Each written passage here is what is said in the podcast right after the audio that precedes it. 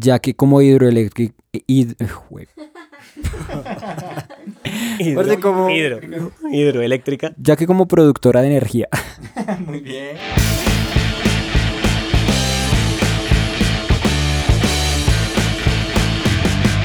Esto es Alternativos.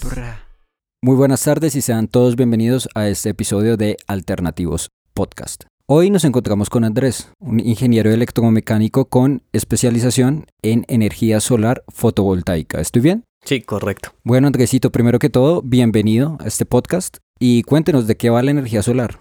Un gusto, Eduardito, estar aquí con ustedes. La energía solar es algo interesante que hay en Colombia y en el mundo. Es algo que ha venido desarrollándose en el tiempo, ha venido evolucionando muchísimo en los últimos años. Algún problemita que ha tenido en el último tiempo son los costos. El tema de los costos ha sido algo complejo, algo difícil de manejar, pero ha venido evolucionando y ha venido mejorando con el tiempo. La idea es que sea el futuro y pues vamos a ver qué pasa. Andrés, una pregunta, ¿sí es viable como tal la energía solar? Pues por ahora depende cómo se le mire.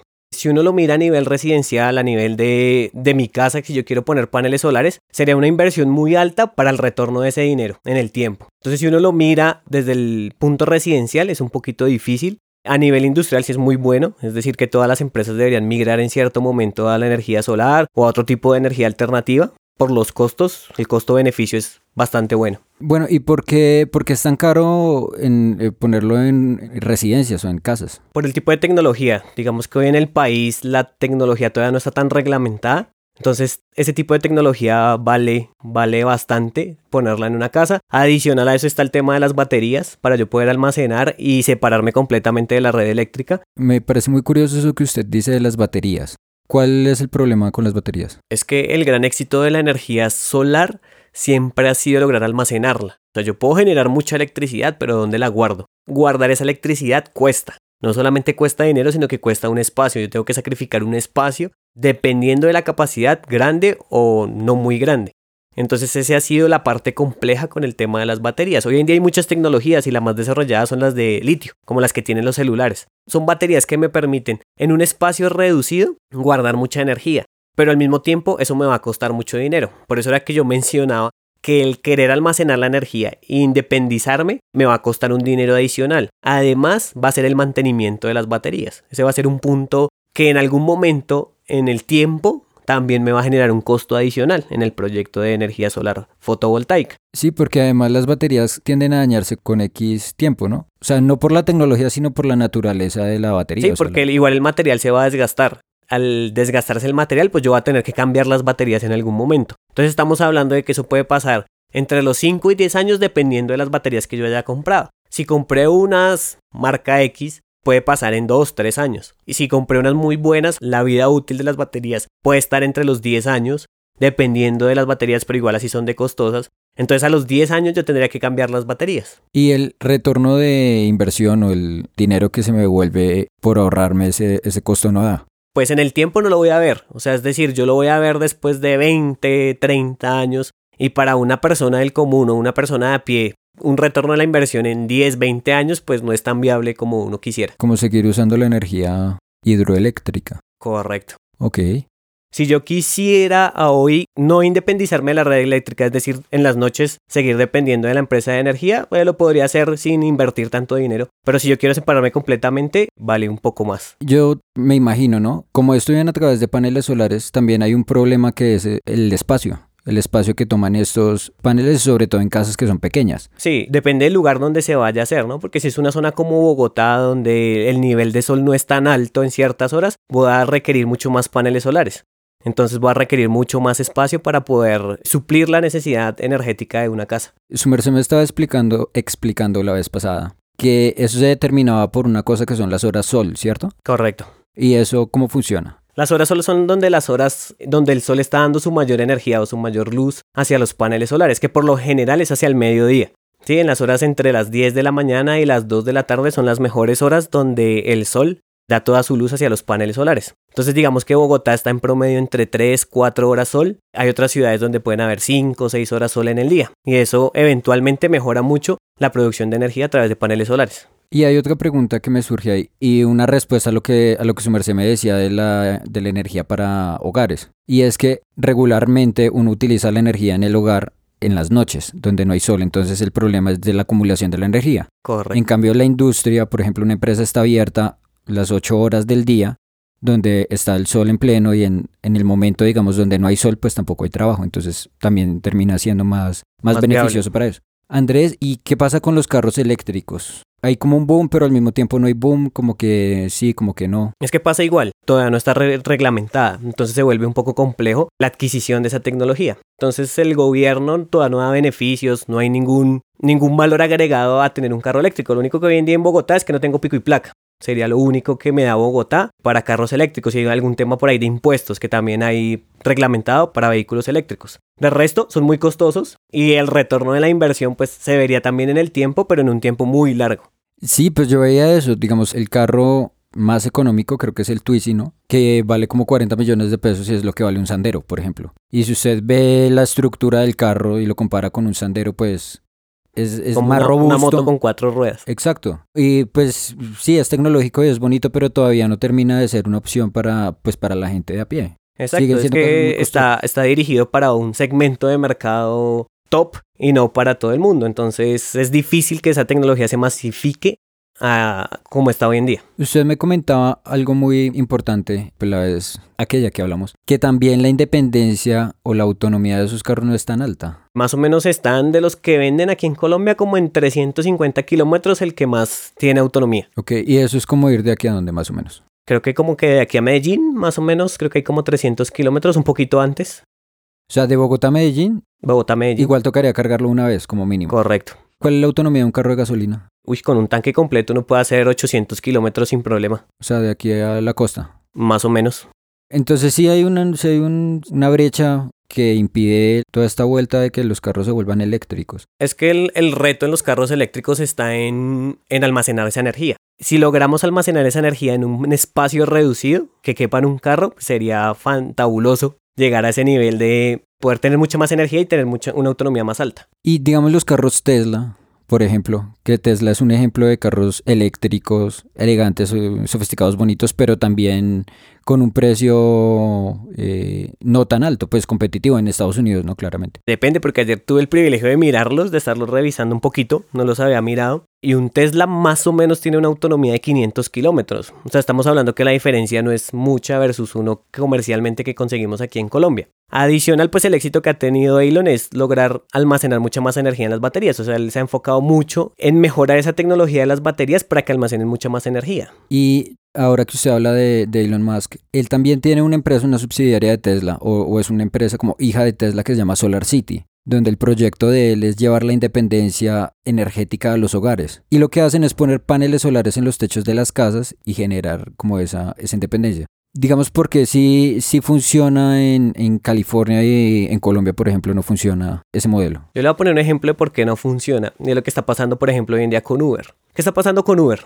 No está reglamentado. La energía solar quitaron. tampoco está reglamentada, exactamente. A hoy ya se fueron tras de Uber y ya lo quitaron. Con el tiempo, el monopolio de las empresas va a querer también manejar el tema de la energía, ¿sí? Ellos no pueden perder un negocio tan rentable que lleva más de 100 años, 200 años de la electricidad. Ellos van a querer seguir teniendo su negocio porque pues sería genial que todos nos pudiéramos desconectar en algún momento y depender de la energía solar. Pero a hoy yo lo veo que en el futuro puede pasar algo similar si Colombia no reglamenta el tema a tiempo. Ok, o sea que es, es más un problema de vacíos legales que de desarrollo tecnológico. Sí, correcto. Es que ahí usted habla una cosa que me llama mucho la atención y es que hace mucho tiempo se está hablando que se va a acabar la gasolina, ¿no? Que el petróleo ya está como en las últimas. Yo me acuerdo que hace 10 años las estimaciones eran que teníamos gasolina para 50 años. Más o menos. Hace dos o tres años se decía que teníamos gasolina para los siguientes 25 o 20 años. También hay una incertidumbre porque todos los días se abren pozos, pero con la misma velocidad se está acabando la gasolina.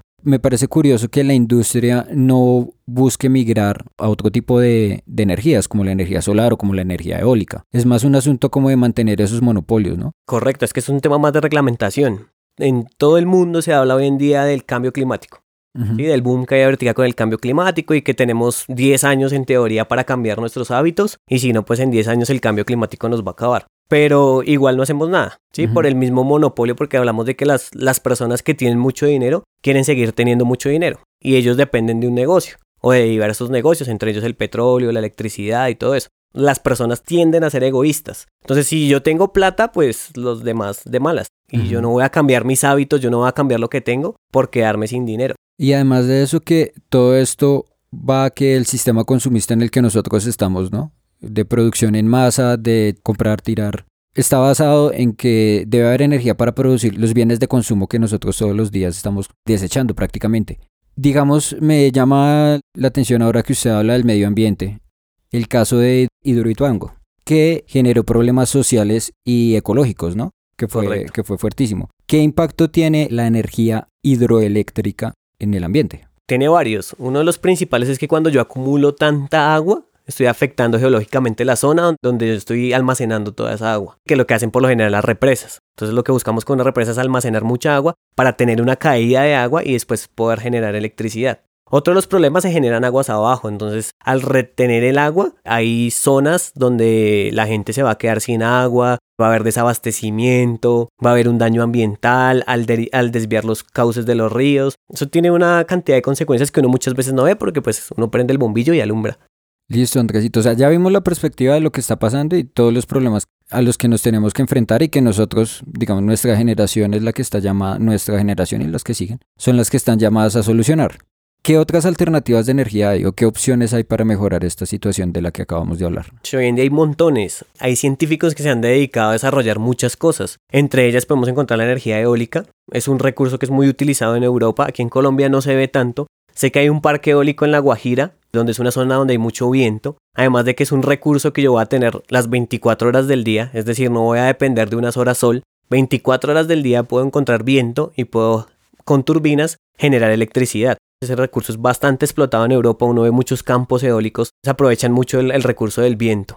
Hay diferentes, hay energía mareomotriz, a través de la marea del mar generan electricidad, hay energía que la genera a través de, de fricción, hay vehículos que pasan en ciertas carreteras y eso genera electricidad. Hay muchos, muchas formas de generar energía hoy en día. De esas, ¿cuál es la que tiene más viabilidad en un futuro? Pues las que más se manejan hoy en día es la fotoeléctrica, la fotovoltaica y la eólica. Son las que más se, manejan. Digamos que se ha desarrollado también un poco la mareomotriz, que a través de la marea del mar, de los movimientos de las olas, se genera electricidad. Pero digamos que en países donde no están tan cerca al mar, pues no es muy viable. Entonces las dos que se han desarrollado es la fotovoltaica y la eólica.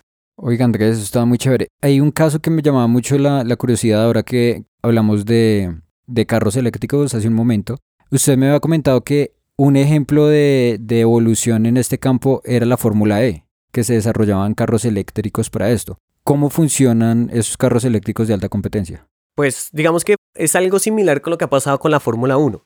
La Fórmula 1 ha llevado mucha tecnología a los carros de calle, normales. La Fórmula E lo que ha buscado es desarrollar a través de la electricidad motores con más potencia, motores con mayor rendimiento, para también en algún momento llevarlos a los carros de calle. Ellos digamos que han tenido un éxito en el almacenar la energía, entonces ellos almacenan la energía con diferentes tecnologías, cada escudería es autónoma en poner el tipo de batería que ellos vean que es más útil para su vehículo y asimismo desarrollan la planta motriz o el motor para, para que genere más potencia y puedan tener mucha más velocidad. Entonces eso mismo en algún momento se va a llevar a, a los autos de calle y van a ir mejorando con el tiempo. O sea que por ese lado sí hay una posibilidad de, que nosotros veamos carros eléctricos de mejor calidad, digamos. Es que eso, eso es incambiable, eso sí o sí va a ser el futuro. O sea, el carro de combustión tiende a desaparecer en unos 20 años, máximo 30. Y usted me decía, o, o, me menciona, o me ha mencionado varias veces, que el problema es de legislación.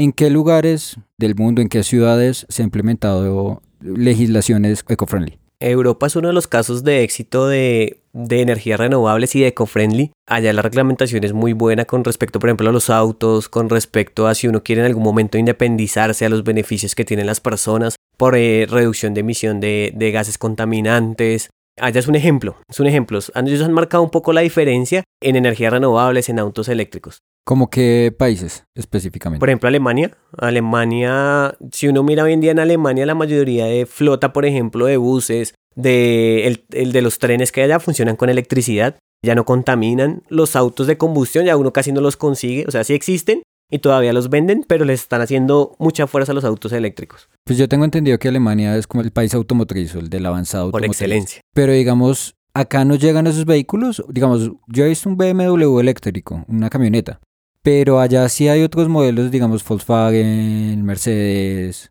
Por ejemplo, por ejemplo, allá Volkswagen tiene todos los modelos, ya los tiene eléctricos. Aquí a Colombia no ha llegado el primero. Hasta donde yo sé no ha llegado el primero de Volkswagen. BMW pues allá tiene ya como dos o tres modelos eléctricos. Aquí a Colombia hay dos, tres que se consiguen, pero de hecho son muy costosos. Eh, de resto casi todas las marcas ya en Europa la tendencia para este año y el que viene es que tengan tres o cuatro modelos de autos eléctricos. ¿Tesla fue el que inició eso o había gente haciendo cosas eléctricas en, en Europa? Me puedo equivocar en lo que digo, pero Tesla fue el que lo perfeccionó, desde mi punto de vista. Ya existían otros modelos y marcas que habían intentado, pero Tesla marcó como una diferencia en lo que hacía y ha mejorado mucho la tecnología de autos eléctricos. Listo, Andresito. Ya para cerrar, ¿cuál piensa usted desde su conocimiento que es el siguiente paso que nosotros podemos dar como personas de a pie para mejorar esta situación energética? Yo pienso que uno desde la casa podría aportar mucho. Es decir, si yo tengo cómo reducir mi huella de carbono, si yo tengo cómo dejar mi carro en la casa un día y utilizar Transmilenio, yo sé que muchas veces no es tan chévere, o montar en bicicleta o caminar, yo debería hacerlo. En estos días leía un artículo sobre ser amigables dejando de planchar. Si usted es de los que no le gusta planchar la ropa, hágalo. Hoy en día es una tendencia mundial para reducir la huella de carbono en la Tierra. Si yo salgo de mi casa, dejar desconectados los equipos. Yo pienso que es el primer paso y lo que las personas de a pie o del común deberíamos hacer todos los días para reducir la huella de carbono que estamos dejando.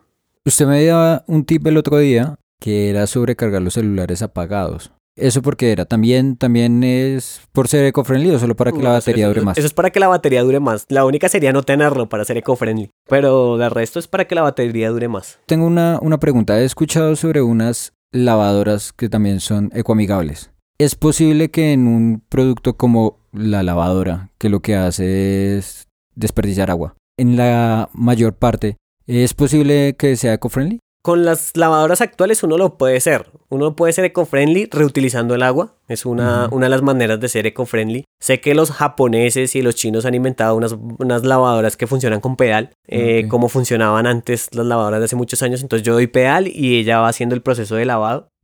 Pero con lo que tenemos hoy en día es uno buscar una, una lavadora que sea amigable con el medio ambiente. Hoy en día tenemos cómo saberlo por una reglamentación que tiene el RET y los reglamentos en Colombia. Todos los productos eléctricos deben tener una etiqueta de qué tanta energía consumen. Entonces eso viene clasificado como A, B, C. Entonces yo puedo mirar la etiqueta y saber si el producto está en la zona verde o está en la zona roja. Si está en la zona verde es un producto que consume menos electricidad.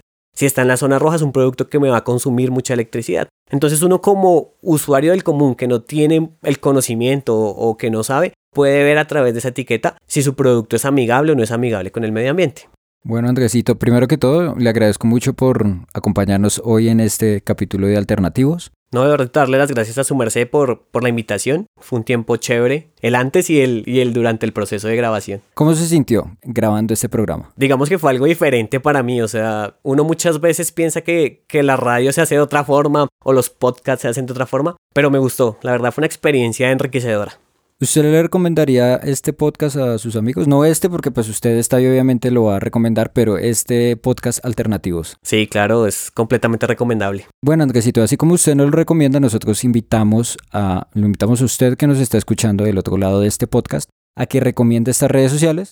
Nos consigue en Instagram como productora Distrito Podcast y en Facebook como Distrito Podcast. Vaya también a nuestra página web alternativos.distritopodcast.com y comparta este podcast con sus amigos y sus conocidos. De antemano, muchas gracias por escucharnos. Desde este satélite del Distrito Podcast, les deseamos lo mejor.